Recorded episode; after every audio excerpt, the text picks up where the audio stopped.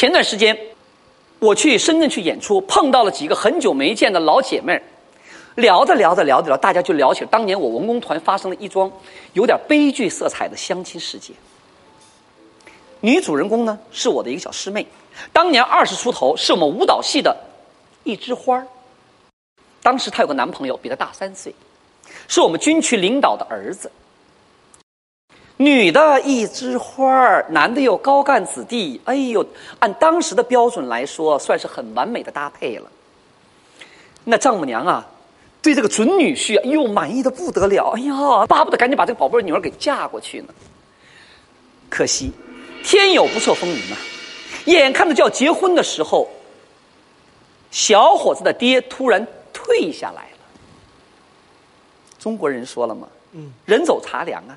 老爹这么一退下来，这高干子弟的地位，在丈母娘眼中，唰，一落千丈。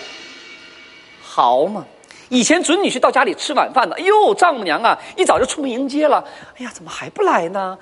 啊，巴不得那个司机直接把汽车开到他们家院里头去呢。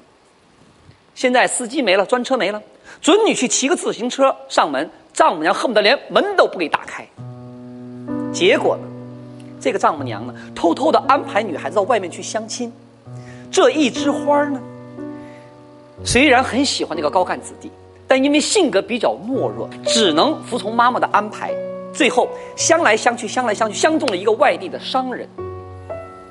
于是这位丈母娘就愣是把这一枝花和这个高干子弟给拆散了，把女儿嫁给了他所谓眼中的商人。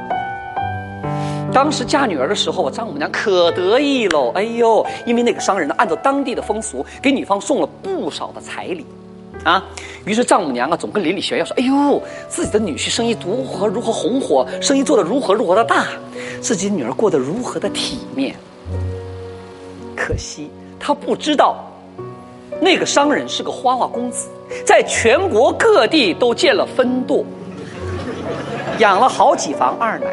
虽然一枝花百般忍让，这段婚姻最后仍然以离婚收场。倒是那个高干子弟，结了婚，养了一个女儿，一家三口如今过得美满的幸福日子。一枝花的妈妈过世的早，如果她知道自己亲手安排的婚姻最后是这个结局的话，我估计啊，肠子都悔青了。 감사합니다.